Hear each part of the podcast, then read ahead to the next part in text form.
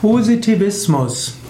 Positivismus ist eine Art philosophischer Richtung, die zum Beispiel von Karl Poppers besonders intensiv gelehrt wurde. Positivismus ist eine philosophische Strömung, die Erkenntnis ausschließlich aus empirischem Wissen ableiten will.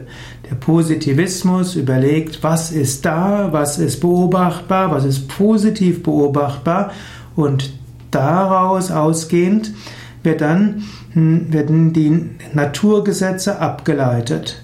Positivismus ist eine bewusste Abgrenzung zur Metaphysik und Theologie, auch zum Idealismus, wo man eher philosophische Konzepte abnimmt, um etwas abzuleiten.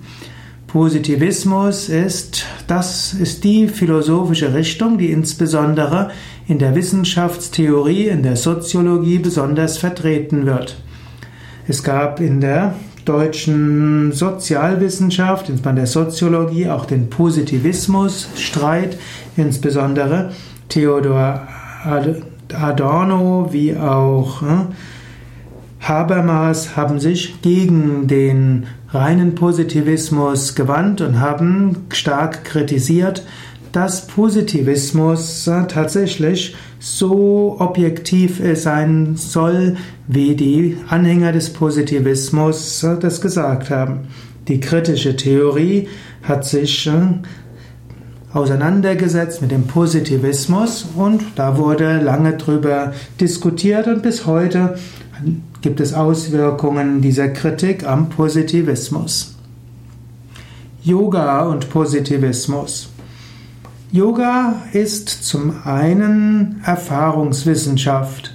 Yoga bedeutet ein Praxissystem, ein Übungssystem, das sich bewährt seit Jahrhunderten und Jahrtausenden, das auch flexibel ist und neuen Erkenntnissen zugänglich ist.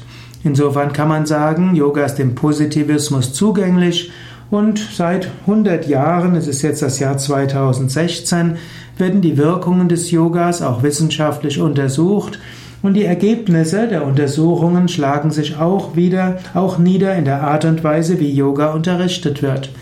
Insofern kann Yoga auch durch ein positivistisch geprägtes naturwissenschaftliches Weltbild und Vorgehensweise erklärt, erläutert und gelehrt werden. Aber Yoga geht über das, was durch Positivismus erklärt werden kann, hinaus. Es heißt letztlich, die Yoga-Praktiken wurden offenbart. Die Yoga-Philosophie wurde den Rishis offenbart. Die Yoga-Praktiken wurden auch durch Rishis offenbart oder durch Gott selbst, als Shiva, als Dattatreya, als Vishnu, als Durga oder Parvati. Das kann man in das Reich der Legende verbannen oder man kann doch sagen, es gibt Erkenntnisfähigkeit, die über die Sinne hinausgeht.